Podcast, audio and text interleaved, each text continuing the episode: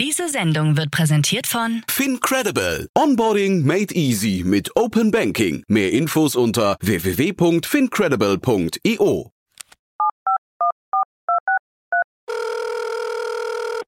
Hey, listen, I need some money. What do you need the money for? I've got a business proposition for you.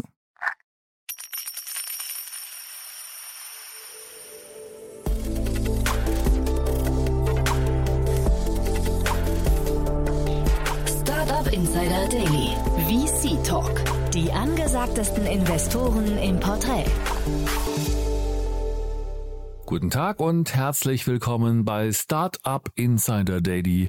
Am Mikrofon ist Michael Daub und ich begrüße euch zum Nachmittag in unserer Rubrik VC Talk. Hier im VC Talk stellen sich regelmäßig bekannte Investoren aus dem Dachraum vor und sprechen über die Investmentstrategie und ihr bestehendes Portfolio. Mit dem VC Talk möchten wir es Gründer und Gründerinnen einfacher machen, ihre Investorenwahl zu treffen.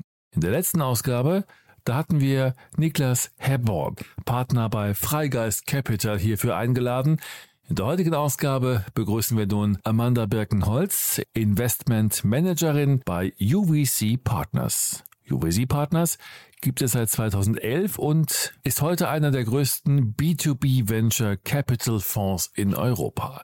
So viel zu unserem Gast. Gleich geht es los mit dem Interview. Werbung. Hi, hier ist Nina, Content Managerin bei Startup Insider. Suchst du deine nächste große berufliche Herausforderung? Dann melde dich bei uns. Wir suchen aktiv nach neuen Teammitgliedern, die Startup Insider zum führenden Informationsmedium der deutschsprachigen Startup-Szene machen wollen. Aktuell suchen wir Sales Manager, Customer Success Manager, Finanzmanager sowie Werkstudenten in den Bereichen Sales, Product und Content. Aber auch wenn keine passende Stelle dabei ist, melde dich trotzdem bei uns. Wir suchen immer nach leidenschaftlichen Menschen, die mit Startup Insider Großes bewegen wollen. Also, um mehr zu erfahren und dich zu bewerben, geh jetzt ganz einfach auf startupinsider.de/slash insider. Startup Insider Daily. VC Talk. Ja, sehr schön. Ich freue mich. Heute ist Amanda Birkenholz wieder hier, Investmentmanagerin von UVC Partners. Hallo Amanda. Hallo Jan, freut mich. In anderer Rolle heute. Wir kennen dich ja eigentlich aus der Reihe Investments und Exits, aber heute geht es tatsächlich um euch. Und ich habe jetzt UVC gesagt, UVC, wie, wie nennt ihr euch? Ähm, ja, UVC, UVC, je nachdem, mit wem wir sprechen. genau. Lass uns mal einsteigen. Wir wollen, wir wollen ja heute mal ein bisschen die Hintergründe zu euch kennenlernen. Ähm, vielleicht magst du mal anfangen mit der Genese, mit der Entstehungsgeschichte. Die ist ja, glaube ich, bei euch ein bisschen anders als bei anderen VCs, ne? Genau, ja, gerne.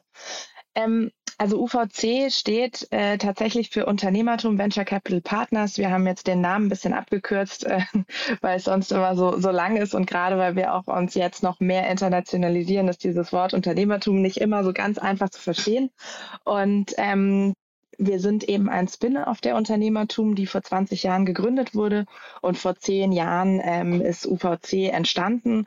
Da haben wir den ersten vorgeraced. Und die Unternehmertum ist ja mittlerweile so das größte Entrepreneurship-Netzwerk Europas, die viele Bereiche im, im Startup-Umfeld abdeckt. Und ähm, wir sind eben der VC-Arm, der die Investments macht. Und äh, wichtig dabei ist aber auch zu wissen, dass wir eben nicht nur in äh, Startups aus der Unternehmertum investieren, sondern halt in, in Startups Startups europaweit. Man darf sagen, ihr seid ein richtig erwachsener VC geworden, ne? Kann man so sagen, ja. ja. Nee, weil tatsächlich, also ich habe das so verfolgt, Unternehmertum äh, München, äh, ich glaube, Susanne Klatten spielt da eine große Rolle ne, in dem ganzen Kontext.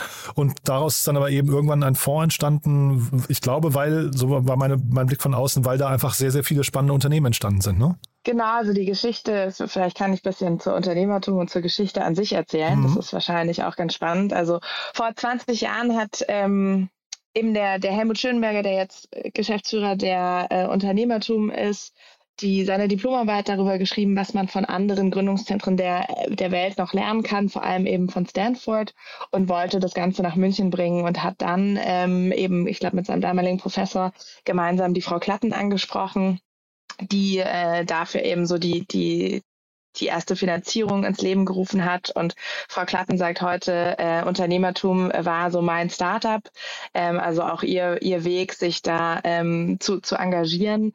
Und das hat sich tatsächlich in den letzten 20 Jahren wahnsinnig entwickelt. Und äh, mittlerweile hat die Unternehmertum 350 Mitarbeiter. Und immer wenn man hört, wie viele Mitarbeiter es gibt, sind es plötzlich schon wieder äh, viele, viele mehr. Ähm, also da, da hat sich echt sehr viel getan. Und ähm, die Unternehmertum deckt ja so ganz viele unterschiedliche Bereiche ab, von ähm, Startup-Programmen äh, wie zum Beispiel Explore, Expreneurs, Tech Founders, die sind eben für unterschiedliche Zielgruppen ausgerichtet, ähm, als auch äh, Initiative Applied AI, die sich mit künstlicher Intelligenz befassen, ähm, die Familienunternehmertum, eine Organisation, die eben Familienunternehmen und Mittelständler vor allem mit Startups zusammenbringen will. Und ähm, und wir sind eben der der VC, der ähm, ja die, die spannenden Startups aus diesem Ökosystem natürlich sehr, sehr früh sieht. Ähm, aber wir haben jetzt auch im dritten Fonds, den wir jetzt haben, also wir haben jetzt 250 Millionen Euro ähm, und investieren da mittlerweile eben auch europaweit. Hm, und glaube, Susanne Klatten, wahrscheinlich muss man nicht mehr viel erklären, aber für die, die sie nicht kennen, ich glaube, die reichste Frau Deutschlands, ne, BMW-Umfeld, ne, glaube ich. Genau, äh, auf welcher Skala sie da genau ist, weiß ich nicht, ja, aber, ich, ähm, ist auf jeden Fall aus der Quant-Familie, die ähm, eben der, ja, die BMW-Familie ist. Genau, nur weil sie, also ne, das klingt ja jetzt schon gigantisch, was da entstanden ist, ne? Nur das vielleicht eben nochmal zur Einordnung, ja. warum, warum eine einzelne Person, wenn, wenn du sagtest gerade, das ist ihr Startup äh, gewesen quasi, ähm, warum, warum man sowas bewegen kann, einfach weil sie da in so einer Liga spielt. Ne? Äh, ja. Und sie taucht auch, glaube ich, immer noch, ich, ich, sehe sie immer wieder in den News äh, rund um Unternehmertum. Das heißt, also die ist dann schon noch sehr nah dran, ne? Die ist sehr nah dran und äh, sie, sie hat das auch ja maßgeblich ähm, initiiert und ins Leben gerufen. Ähm, wichtig ist aber schon auch zu wissen, dass, dass heute sehr, sehr viele andere Unternehmen, äh, auch sehr viele Familienunternehmen ähm, bei der Unternehmertum an sich eine Rolle spielen und da auch ähm, einen Beitrag geleistet haben.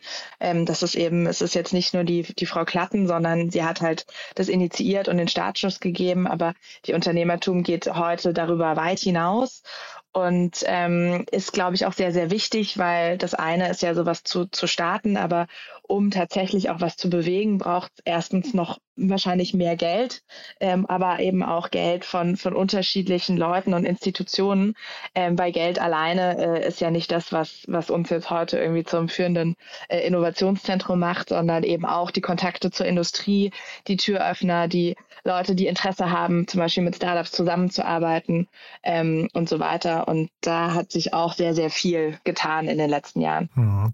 Ich von außen betrachtet würde ich sagen, ihr seid auch extrem relevant oder extrem im Zentrum der Startup-Szene in München. Ne? Würdest du sagen, stimmt das oder, oder wie würdest du eure Rolle bezeichnen auf lokaler Ebene?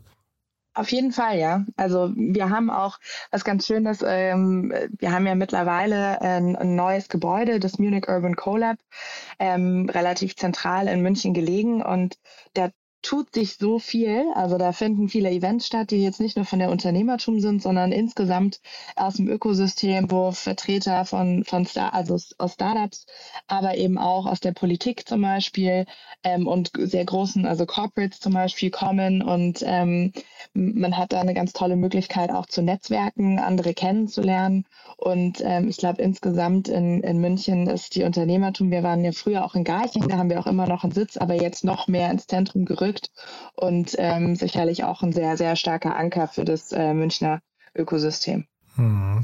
Jetzt hast du gerade äh, eingangs gesagt, ihr investiert jetzt als ähm, UVC Partners nicht mehr nur in äh, Startups, die quasi aus Unternehmertum hervorgehen. Lass uns mal vielleicht dann ein bisschen drüber sprechen. Was sind das denn für Modelle, in die ihr investiert?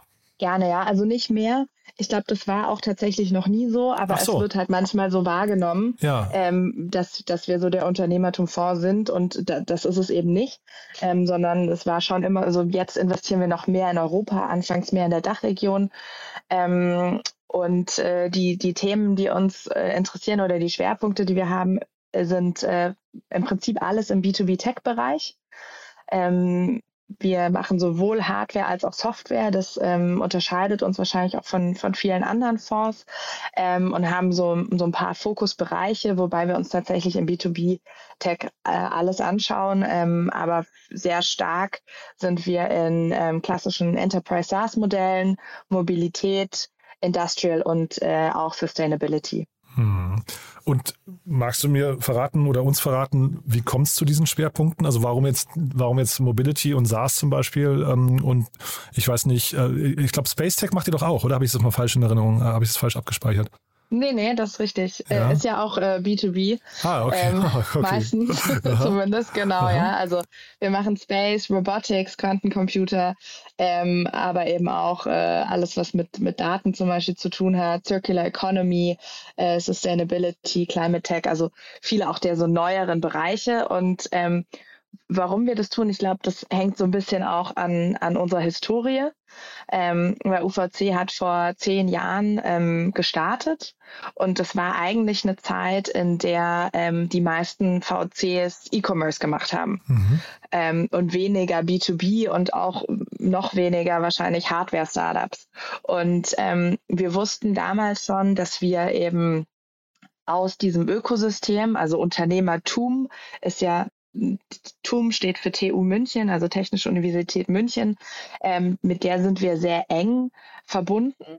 Das heißt, wir wussten damals schon, dass wir eben da ganz starke Technologien haben, Innovationen, die eben aus der Forschung kommen, ja, und, ähm, und wo es halt ähm, ja sehr spannende Ansätze gibt, Technologie tatsächlich auch zu fördern. Also ich glaube, so einer der, der äh, Ziele eben der Unternehmertum war ja nicht nur, äh, wir machen irgendwas mit Startups, sondern äh, tatsächlich Deutschland als Standort ähm, zu fördern und weiterzuentwickeln und da eben auch vor allem der Fokus auf Technologie. Und ähm, damit haben wir eben gesagt, äh, UVC soll also investiert in Technologie ähm, Unternehmen und ähm, haben uns jetzt eben äh, ja da immer breiter entwickelt. Ja, initial waren es äh, vor allem B2Bs äh, Investments, die teilweise aus Unis, aus Forschungsinstituten irgendwie kamen ähm, und haben uns da jetzt einfach weiterentwickelt. Ähm, Mobilität zum Beispiel, Flixbus ist ja eins unserer ersten Investments gewesen. Ähm, da haben wir, glaube ich, auch einen, einen starken Fokus und mittlerweile sind es halt teilweise auch äh, ja mehr E-Mobilität. Ja, das ist ja auch ein Markt, der sich sehr stark ähm, entwickelt und auch weiterentwickeln wird. Und ähm, so, so hat sich das eben über die Jahre immer weiterentwickelt. Und mittlerweile in, investieren wir eben auch äh, international, ähm, nicht mehr nur, nur national. Hm. Resultieren daraus dann irgendwie auch logische Ausschlusskriterien für euch, also Segmente, in die ihr auf keinen Fall investieren würdet? Also generell sind wir bei B2C ähm, zurückhaltend. Das ist jetzt nicht äh, Teil unseres Fokus. Ähm, und ansonsten würde ich sagen, im B2B-Bereich ähm, gibt es da eigentlich keine grundsätzlichen Ausschlusskriterien. Es gibt natürlich Sachen, wo wir, wo, oder Märkte, die wir uns konkret angucken, wo wir ähm, mehr an das Wachstum glauben als jetzt in anderen Märkten. Ähm, aber per se würde ich da erstmal nichts ausschließen. Hm. Ich hatte gerade mit Enrico Melles äh, vor dem Hintergrund der Figma-Adobe-Transaktion darüber gesprochen, diese Unterschiede der Multiples, die man erreichen kann als Early-Stage-Investor zu einem Late-Stage-Investor. Ihr seid relativ früh unterwegs, ne? Richtig, ja. Also wir, wir investieren von Pre-Seed bis Series A ähm, mit Erstinvestments zwischen 500.000 und 10 Millionen. Ähm, wichtig ist aber auch, dass wir eben immer Geld für weitere Finanzierungsrunden allokieren. Das heißt, wir möchten unser Prorata eben immer halten und teilweise auch in den nächsten Runden ausbauen, sodass wir halt bei einem Exit dann eben auch immer noch ein relevantes Shareholding haben. Hm. Ich weiß nicht, ob warst du da schon dabei als Flixbus, als das Investment passiert ist damals? Nee, das ist jetzt schon über zehn Jahre her, da war ich noch nicht dabei. Ah, ja, weil ich habe gedacht, das wäre ja spannend zu wissen, weil das ja wahrscheinlich so mit das größte Unternehmen in eurem Portfolio ist, ne, vermute ich mal. Ähm, äh, was quasi so, wenn so ein, so ein junges Team reinkommt und sagt, hey, wir möchten die Buslandschaft irgendwie, ähm, äh, was nicht, äh, revolutionieren, wie dann so ein Pitch abläuft, das muss ja total spannend sein, oder? Ja, da war ich leider nicht dabei tatsächlich, aber ich glaube, das war auch gar nicht unbedingt so einfach, ähm, ganz, ganz in der ersten Phase da auch äh, im Fundraising zu sein. Ähm, aber also ich weiß, dass eben der äh, Partner, der es bei uns geleitet hat, da schon eine ganz starke Hypothese auch hatte, wie so ein Markt sich tatsächlich verändern kann und ähm, eben darauf bei einem sehr starken Team gesetzt hat. Hm. Was, und, war denn, äh, was war denn dein erster Deal? Mein erster Deal war Deep Drive. Aha. Ich weiß nicht, ob wir da schon mal drüber gesprochen haben, der Radnabenmotor. Der ja, ja, haben wir. Ähm, Elektromobilität revolutionieren wird. noch, noch auf dem Weg ist, ne? Genau, aber das ist auch, auch ein spannendes Thema. Nee, äh, ja. aber lass uns doch vielleicht mal vor dem Hintergrund mal so ein paar ausgewählte Investments von euch durchgehen. Was sind denn so die, ähm, ich habe jetzt auf eurer Webseite nicht geguckt, was so die ersten Unternehmen sind, die genannt werden, aber also ich nehme an, Flixbus gehört dazu. Aber gibt es andere wichtige Unternehmen, die man kennen sollte oder die man auf jeden Fall kennt? Ähm, also ein spannendes ist sicherlich ähm, ESA Aerospace, mhm. äh, das glaube ich, kennt man mittlerweile. Ähm, ist auch äh, ja eine tolle Geschichte, kommt eben auch aus diesem Münchner Ökosystem und die bauen im Prinzip, äh, man kann sagen, ja, die Bushaltestelle für Raketen oder den Bus okay. Busbahnhof für Raketen, nicht, nicht nur die Haltestelle.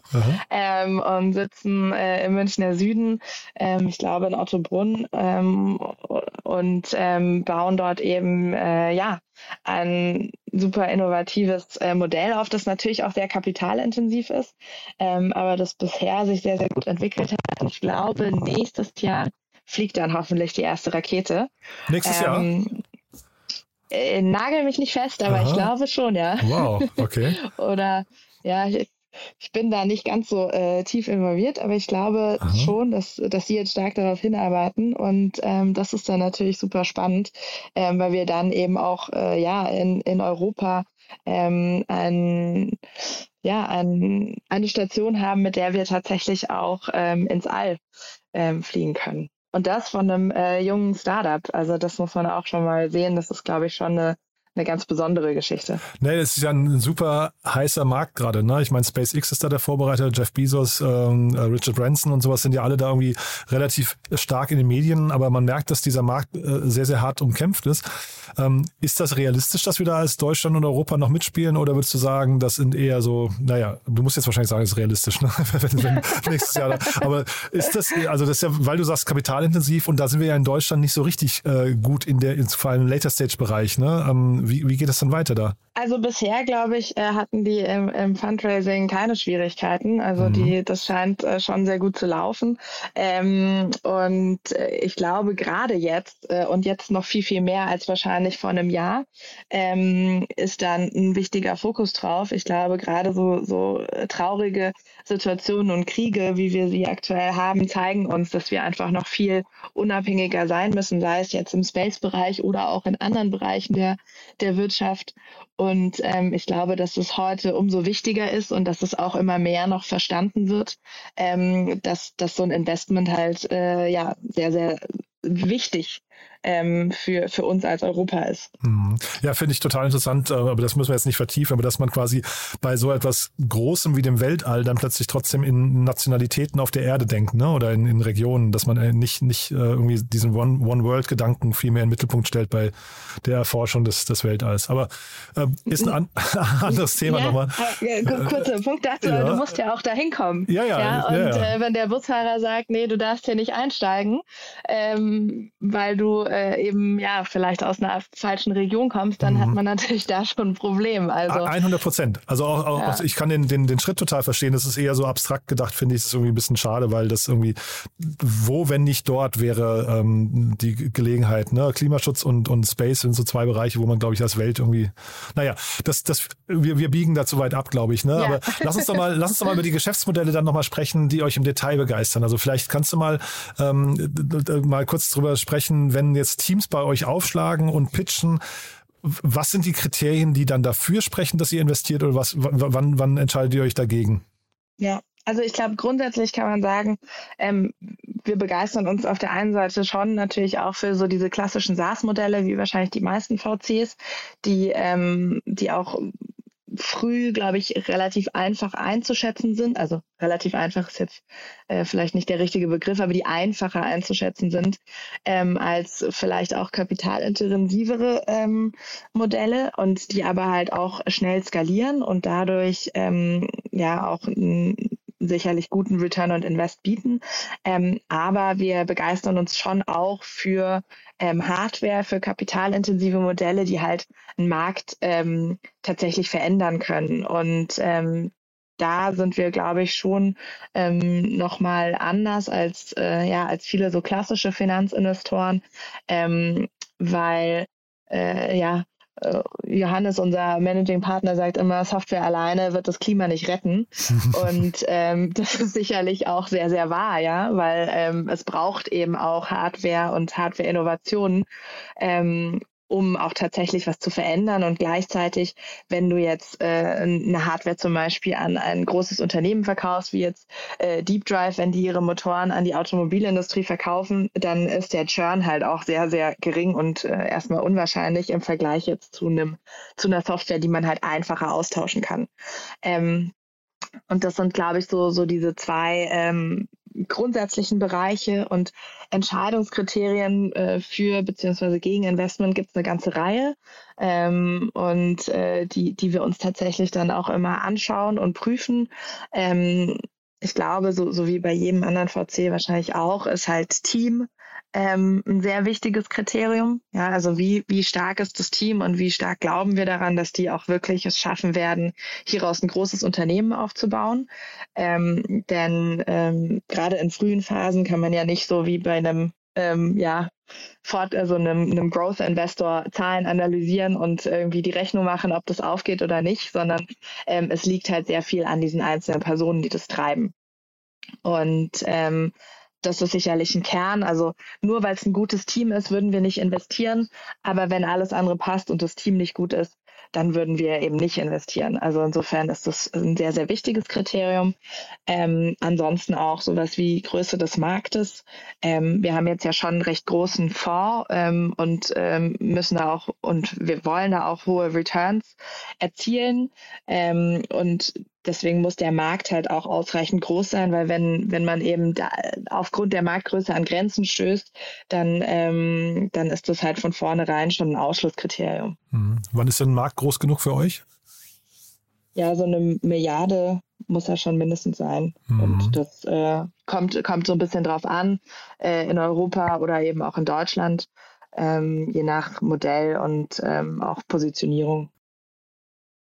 Und dieses starke Team, das höre ich ja natürlich immer wieder. Jeder sagt mhm. äh, das Team, aber kannst du mal so ein, zwei Kriterien, wenn jetzt ein Team bei dir reinkommt, wann, was, was ist denn das, was ein Team bei dir triggert? Du hast jetzt gerade gesagt, ob man denen vertraut oder, oder, oder zutraut, dass sie ein, ein großes Unternehmen aufbauen können. Aber woran macht ihr das genau fest? Was, was, was muss da im Lebenslauf stehen? Ich glaube, im Lebenslauf an sich muss gar nichts Bestimmtes stehen. Und das ist auch manchmal der Trugschluss. Mich hat letztens einer gefragt, oder mir hat letztens ein Gründer gesagt, ja, aber wir sind doch ein super Team und ich dachte, dann finden wir schon Geld. Mhm. Ähm, und ähm, so ist es nicht. Also ich glaube, wir, wir haben natürlich schon Anhaltspunkte, ja, wo hat jemand studiert, was hat er studiert, ähm, und so weiter. Wo hat er vielleicht gearbeitet oder auch nicht? Das sind so Datenpunkte, die man sammelt. Aber am Ende, ähm, glaube ich, kann es auch ganz, ganz tolle Unternehmer geben, die weder an der Elite-Uni waren noch irgendwie ähm, eine relevante äh, Berufserfahrung haben. Ähm, aber ich glaube, die müssen auf jeden Fall ähm, visionär sein. Also man muss ja schon äh, visionär auch sein, um tatsächlich so ein potenzielles Unicorn ähm, oder wir nennen es immer Category Leader mhm. ähm, aufzubauen. Ähm, der Weg dahin ist sicherlich nicht einfach und wenn man ähm, vielleicht in zu kleinen Schritten denkt, dann ist es auch schwer dahin zu kommen. Ja, also auf der einen Seite visionär, aber auf der anderen Seite halt, äh, ich glaube, Feedback Fähigkeit ist, ist sehr, sehr wichtig. Also wie gut können die Teams das aufnehmen und auch umsetzen oder sind sie selber vielleicht so sehr von, von dem überzeugt, was sie machen, dass sie eigentlich nicht zuhören. Und wenn sie uns nicht zuhören, ist das vielleicht nicht so schlimm, aber wenn sie ihren Kunden und dem Markt nicht zuhören, ist es mhm. natürlich schon wieder ein Problem. Ähm, das sind, glaube ich, zwei, zwei so Kriterien. Also haben die wirklich die Vision und schaffen sie es auch, so eine Firma aufzubauen und auch Leute, also die besten Leute einzustellen, ja, mhm. weil das mhm. Unternehmen wird ja nicht wachsen ähm, und, und zu einem äh, Riesenunternehmen werden, wenn da nicht äh, die besten und, und äh, smartesten, ambitioniertesten Menschen arbeiten. Mhm. Und ich mhm. glaube, ein wichtiges Kriterium ist, ob das Team eben oder die Gründer solche Leute halt tatsächlich auch überzeugen können. Wie wichtig ist denn, ich finde es immer eine spannende Frage, dieses Intrinsische, diese, dieses Leuchten in den Augen äh, und diese, diese Motivation, warum ich gründe, also dieses Personal Why oder so, wie man es vielleicht nennen möchte. Ähm, also geht ihr danach auch, oder ist es für euch ein Kriterium zu gucken, warum gründe ich dieses Thema oder gründe, also gründe ich es, weil es mich wirklich, weil es mich wirklich reizt und ich da einen äh, ein Bedarf sehe oder gründe ich, weil ich, ähm, ich weiß nicht, den schnellen Exit vor Augen habe. Ist das für euch ein wichtiges Kriterium?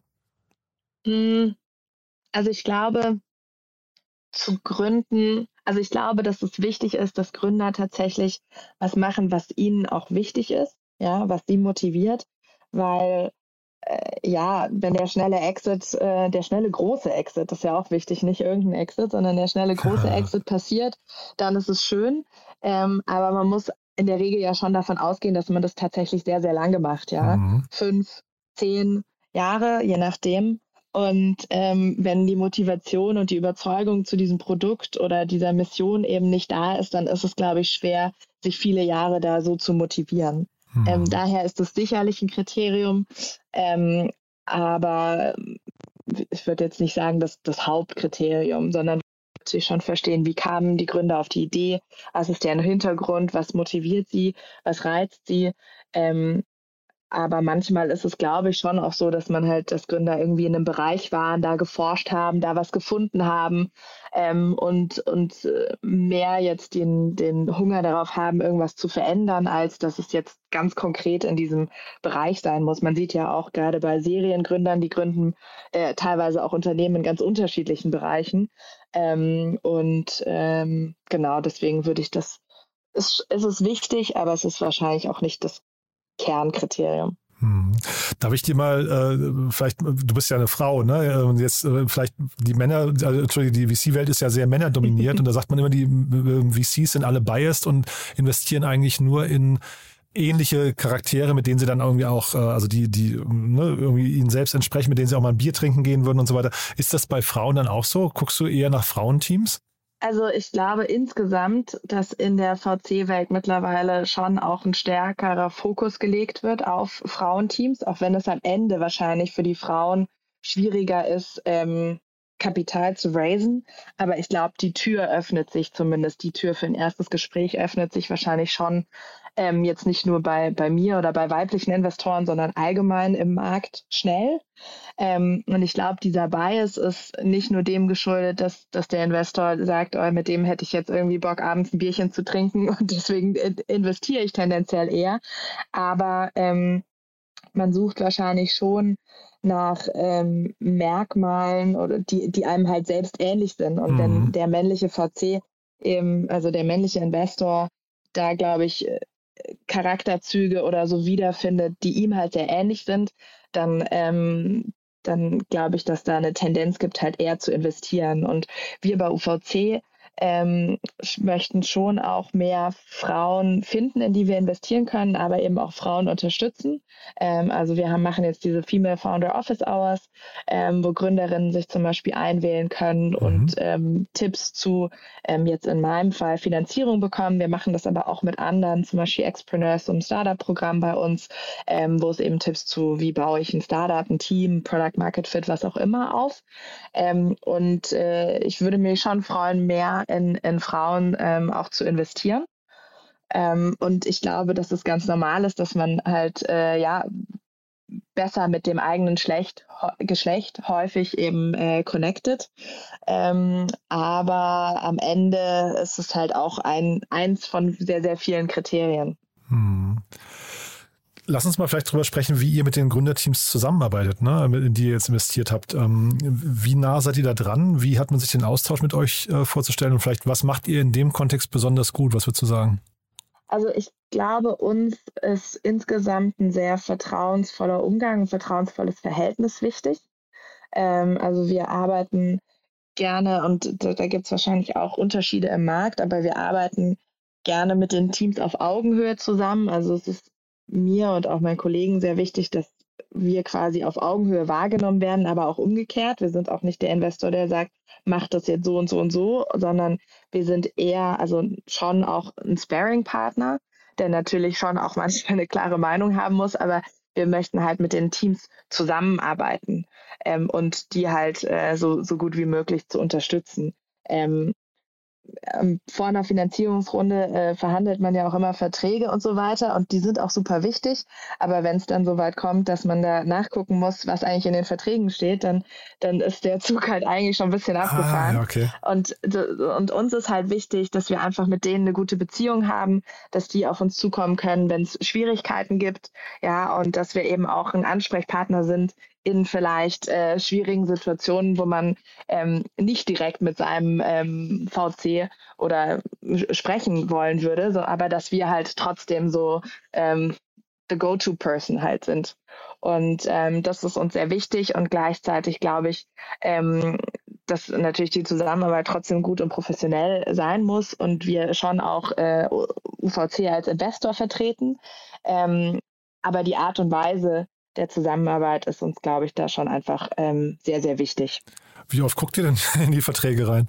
Also wir gucken am Anfang äh, natürlich schon rein und äh, hoffentlich äh, erst dann, wenn es äh, einen Exit oder ähnliches gibt. Mhm. Ähm, aber das äh, war nur so ein, so ein Beispiel, ja, dass ähm, ja, du weißt, was ich meine. Ja, ja, nee, ich, ich frage eigentlich dahingehend, weil das weiß ich tatsächlich gar nicht, wie oft, äh, also weiß nicht, ob man das statistisch überhaupt äh, ähm, besprechen kann, aber wie oft es eigentlich so kriselt zwischen Investoren und, und äh, den, den Gründerteams. Also es gibt natürlich immer mal Punkte im Team, glaube ich, bei den Startups, wo, wo man irgendwie keine Ahnung, man trennt sich von einem Founder oder sowas oder vielleicht auch ähm, äh, Finanzierungsschwierigkeiten oder sowas.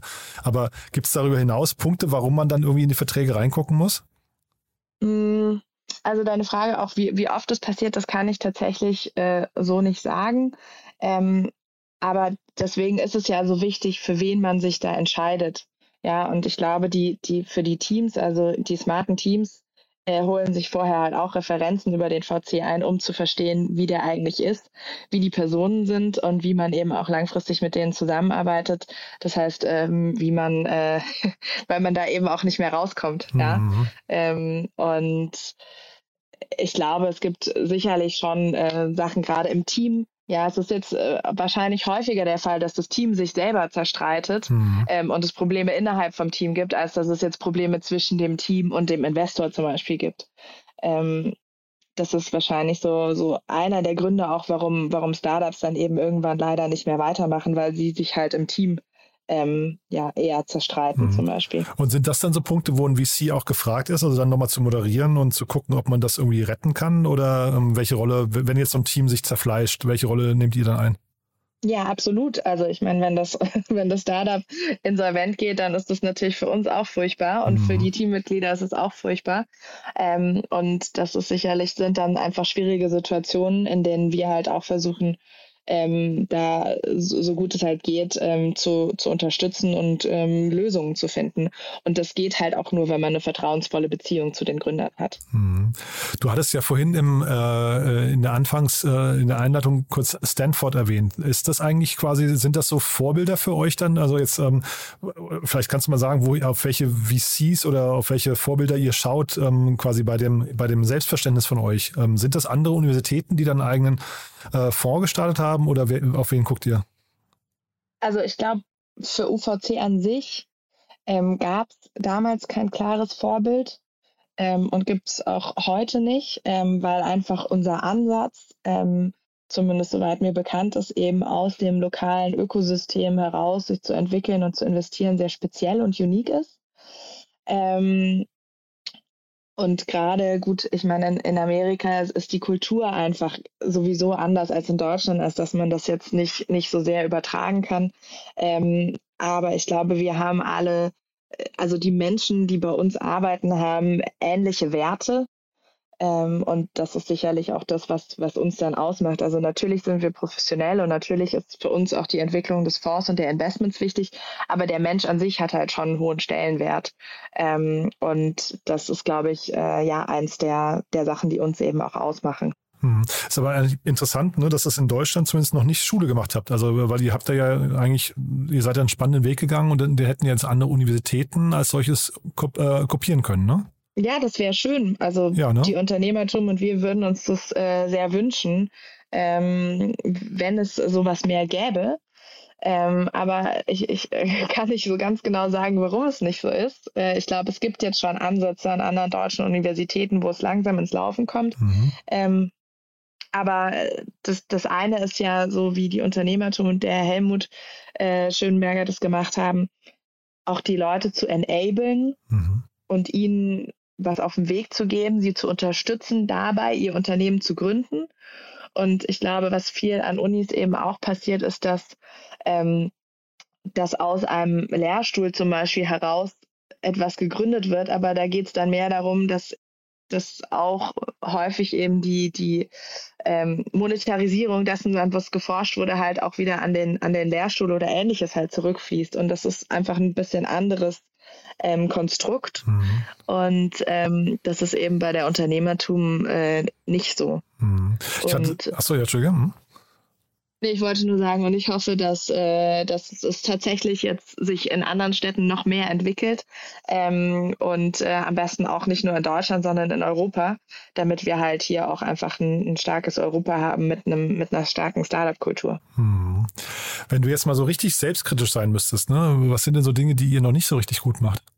Ja, das ist eine gute Frage. Also ich glaube, wenn man so in die Vergangenheit zurückblickt ähm, und, und jetzt so die Entwicklung so der letzten zehn Jahre, glaube ich, kann man sagen, dass wir uns echt sehr, sehr gut entwickelt haben ähm, und äh, da auch stolz drauf sein können, wo wir heute stehen.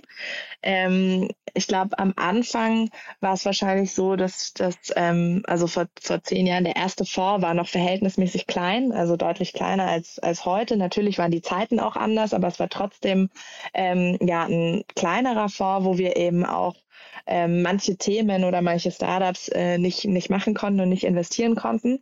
Ähm, und da waren wir, glaube ich, damals noch nicht ähm, bullish genug, auch ähm, ja noch mehr Kapital einzusammeln. Und ähm, das hat, glaube ich, auch ein bisschen gedauert. Wir haben dann mit dem zweiten Fonds schon deutlich größeren Fonds und jetzt der dritte Fonds, wie gesagt, mit äh, 250 Millionen hat jetzt, glaube ich, schon eine, eine sehr gute Hausnummer.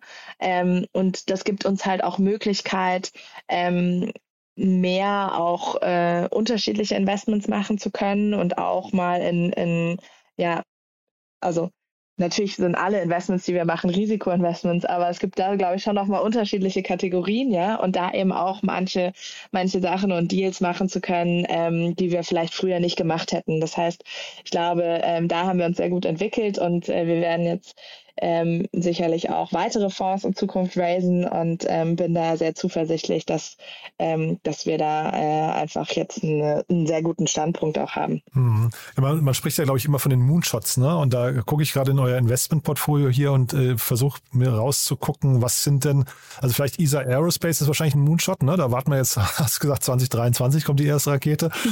ähm, Gibt es andere so richtig große Wetten, wo du sagst, also das sind diese 1 und 0, 1 oder 0, ne? Also wenn, wenn sie klappen, sind sie riesig und wenn sie nicht klappen, äh, die, die Chance ist vielleicht äh, größer sogar. Gibt es da welche? Ähm, ja, also zum Beispiel Planck, äh, Quantencomputer. Ähm, haben wir, glaube ich, auch schon mal in, in Investments und Exit diskutiert. Ja, ja. Die, ähm, da haben wir jetzt dieses Jahr ist auch eins meiner Investments ähm, investiert und ähm, sind Gründer aus dem Max-Planck-Institut, die einen äh, Quantencomputer bauen. Und da muss man natürlich schon sagen, ähm, in diesem Bereich Quantencomputer ist schon wahnsinnig viel Geld geflossen. Mhm. Ja, also Milliarden von Unternehmen wie IBM, Google und Co. Ähm, wir glauben schon äh, und, und trotzdem, dass jetzt eben Planck ähm, mit der Technologie an denen im Prinzip vorbeiziehen kann ja, und äh, es schaffen wird, in, in kurzer Zeit skalierbare Quantencomputer aufzubauen. Ähm, aber das ist natürlich schon auch eine, eine große Wette. Ähm, und äh, wenn es aber funktioniert und wir äh, Quantencomputer haben, die jetzt nicht in einem riesen Kühlschrank gelagert werden müssen, sondern tatsächlich bei Raumtemperatur dann operieren können, ähm, dann ist das sicherlich schon eine, eine ganz, ganz starke ähm, Position auch in unserem Portfolio und äh, auch was, was äh, ja, glaube ich, die, ähm, die Welt auch verändern wird hm. und kann. Hm, sehr, sehr spannend. Gibt es denn andere Themen? Jetzt äh, Plank, hast du gesagt, ist dein Investment gewesen. Gibt es denn andere Themen, wo du dir wünschen würdest, dass Unternehmen noch auf dich zukommen und sagen, hey, da haben wir eine Idee, die die Welt verändert? Äh, also siehst du da gerade eine Lücke oder wenn du, wenn du nachts einschläfst und denkst, boah, dass ich in dem Bereich noch nichts gesehen habe, dass das Problem noch nicht gelöst wird, ähm, gibt es da was? Also, dass ich in einem Bereich noch gar nichts gesehen habe, würde ich jetzt nicht sagen, aber ich glaube, dieser ganze Bereich um, um Carbon, äh, Carbon Dekarbonisierung mhm. ähm, ist sehr, sehr wichtig und ich glaube, da gibt es viele Ansätze, wie wir das schaffen können, weil wenn wir dieses Problem nicht lösen, dann äh, brauchen wir vielleicht auch in Zukunft keine Apps oder keine anderen Sachen, sondern dann äh, ist es halt irgendwann das Ende äh, für, für äh, die nächsten Generationen. Deswegen ist das, glaube ich, so das, das Wichtigste tatsächlich. Ähm, und ich glaube, es gibt viele Startups und viele, ähm, ja, auch ähm, ja, Bereiche, an denen halt gearbeitet wird ja, sowas wie zum Beispiel, wie kann ich jetzt äh, Carbon aus der Luft ziehen und speichern und so. Und ähm, aber so richtig, dass es tatsächlich Lösungen gibt, die auch wirklich in die Kommerzialisierung äh, kommen und da äh, eben dieses 1,5 Grad Ziel erreichen, äh, uns erreichen lassen oder es eben sogar im besten Fall ja noch weniger ähm, mhm. sinken lassen, die da, glaube ich, ist noch äh, der Weg sehr, sehr weit und die Lücke groß. Hm. Eigentlich ein schönes Schlusswort, muss ich sagen. Ne? Ich gucke gerade hier durch. Ich glaube, ich bin mit meinen Fragen auch durch. Haben wir was Wichtiges vergessen aus deiner Sicht? Ähm, nee, ich glaube, das war super. Vielen, vielen Dank, dass ich hier sein durfte. Und mhm. ähm, macht immer Spaß, mit dir zu sprechen. Vielleicht noch ähm, kurze Info, also wir sind jetzt äh, am Wochenende ist ja Bits and Pretzels. Ähm, da sind wir auch als UVC sehr groß vertreten in unterschiedlichsten ähm, Konstellationen. Also wir haben Stand, wir sind Teil der Jury, ähm, haben verschiedene Speaker-Engagements und das ist sicherlich auch eine tolle Möglichkeit ähm, für Teams mit uns in Kontakt zu kommen. Das heißt, ähm, spannend, also Gründer, die spannende B2B-Tech-Unternehmen gründen oder auch gründen wollen, ähm, können da auf jeden Fall sehr, sehr gerne auf uns zukommen ähm, und freuen uns immer mit, äh, mit starken Teams auch früh schon in Kontakt zu kommen. Mhm. Ich glaube, also vielleicht apropos Kontakt, vielleicht das erstmal zuerst. Ähm, wie kann man denn mit euch in Kontakt treten ansonsten? Also wenn man jetzt ein Pitch-Deck hat, äh, schickt man das an der allgemeine E-Mail-Adresse? Schickt man das ähm, äh, über ein Formular oder äh, dir auf LinkedIn oder wie macht man das am besten? Also es gibt da unterschiedliche Wege. Ich glaube, ähm, super ist eigentlich immer, wenn man über jemanden eine Intro zu einem VC bekommen kann. Jetzt bei uns, aber auch bei allen anderen VCs gilt es, glaube ich, weil wir einfach sehr, sehr, sehr viele Teams sehen. Und wenn das eben eine Empfehlung von jemandem anderen ist, dann äh, ist das eigentlich immer sehr hilfreich. Ähm, ansonsten kann man auf, ich glaube, auf unserer Webseite sind auch die verschiedenen äh, Teammitglieder aufgeführt, äh, auch mit den Schwerpunktbereichen, die sie covern, äh, inklusive E-Mail-Adresse. Das ist wahrscheinlich der beste Weg. Ähm, auf LinkedIn geht auch, ähm, aber also ich kriege so viele LinkedIn-Nachrichten, geht es manchmal leider unter. Mhm. Das heißt, per E-Mail ist, äh, ist auf jeden Fall so der, der beste Weg. Mhm. Und da wollte ich gerade noch sagen, ihr habt ja eine relativ, du hast ja vorhin auch angesprochen, dieses Thema äh, Female Founders und so weiter, Female Entrepreneur. Da, ähm, ihr habt eine relativ umfangreiche Event-Sektion, habe ich gesehen bei euch auf der Webseite. Ne? Das heißt, da macht es wahrscheinlich auch Sinn, sich einfach mal mit zu beschäftigen. Wenn jetzt Bits und Bretzels nicht packt, äh, passt, dann vielleicht irgendein Webinar oder sowas ähm, von euch mal, mal zu besuchen, um euch kennenzulernen. Ne? Genau, also wir sind äh, häufig auf Events. Ähm, es gibt auch, wie gesagt, im CoLab häufiger Events, äh, an denen wir auch teilnehmen, die wir teilweise mit hosten ähm, und ähm, machen auch so Founders Nights und so weiter. Also da gibt es, glaube ich, viele, viele Möglichkeiten, ähm, mit uns auch in Kontakt zu kommen. Also ich hatte gesehen, 40 Events bei euch auf der Webseite gerade. Das ist schon, eine Hausnummer, äh, wo man euch treffen kann oder wo ihr teilnehmt. Sagt doch vielleicht nochmal so die Highlights der letzten Zeit. Äh, Gab es da, gab's da Dinge, vielleicht, ich weiß nicht, im, im letzten Jahr oder so, die du, die du hervorheben möchtest? Ja, auf jeden Fall. Also ich glaube, im letzten Jahr hat sich sehr, sehr viel getan. Es war sehr, ein sehr spannendes Jahr. Also zum einen äh, haben wir 20 Jahre äh, Unternehmertum gefeiert, ähm, was ich ja vorher schon erwähnt hatte. Also mittlerweile ähm, das so als führendes äh, Innovationszentrum Europas und gleichzeitig bedeutet es für uns auch zehn Jahre UVC. Ähm, für uns natürlich auch eine, eine schöne, äh, ein schönes Ereignis. Ähm, letztes Jahr haben wir auch das Munich Urban CoLab ähm, eröffnet. Äh, das äh, nicht nur neue Gebäude, sondern tatsächlich auch so der, der, der Ort des Treffens und Netzwerkens, ähm, was sehr, sehr cool ist. Ähm, und wir hatten auch einen Exit, nämlich ähm, Fazur, eine unserer Portfolio-Companies, die ein, ähm, ein Antriebssystem für E-Fahrräder äh, haben, haben äh, wurde an Porsche verkauft. Und ähm, das ist, glaube ich, besonders deswegen einfach spannend zu sehen, weil ähm, man sieht jetzt auch immer mehr, dass gerade in Deutschland ja dieser M&A-Markt mehr aufgeht und auch äh, tatsächlich Corporates, äh, Unternehmen, also wie Startups einkaufen. Ich glaube, vor vielen Jahren war das weniger möglich gewesen, aber heute ist es schon immer mehr sichtbar, dass halt traditionelle deutsche Firmen eben auch Innovation einkaufen und ähm, sehe das schon auch so als äh, im Prinzip Leitmodell in Deutschland für, für große Konzerne und ähm, daher auch auf jeden Fall ein großer Erfolg für uns. Total. Und jetzt gehen Sie mit Porsche an die Börse. Wie schön. Ja, richtig. Ja, ja Amanda, hat mir großen Spaß gemacht. Lieben Dank, dass du hier warst. Und äh, jetzt würde ich sagen, bis zum nächsten Mal. Wir haben aber noch eine kleine Sache. But there is one more thing. One More Thing wird präsentiert von OMR Reviews. Finde die richtige Software für dein Business. Als letzte Frage wie immer, wir haben in der Kooperation mit OMR Reviews und deswegen bitten wir jeden unserer Gäste nochmal ein Tool vorzustellen, mit dem sie gerne arbeiten oder das sie gerne benutzen. Äh, bin ich sehr gespannt, was du mitgebracht hast. Ja, das ist äh, tatsächlich eine gute Frage, weil ähm, wir als VC, also ich zumindest, benutze gar nicht so viele Tools, sondern meistens geht es ja eigentlich darum, mit dem zu arbeiten, was wir von den Gründern bekommen. Ähm, und ich glaube, ähm, mehr Tools äh, benutzt man wahrscheinlich dann, wenn man irgendwie Produkte entwickelt oder äh, mit großen Teams zusammenarbeitet, äh, im Vertrieb arbeitet und ähnliches.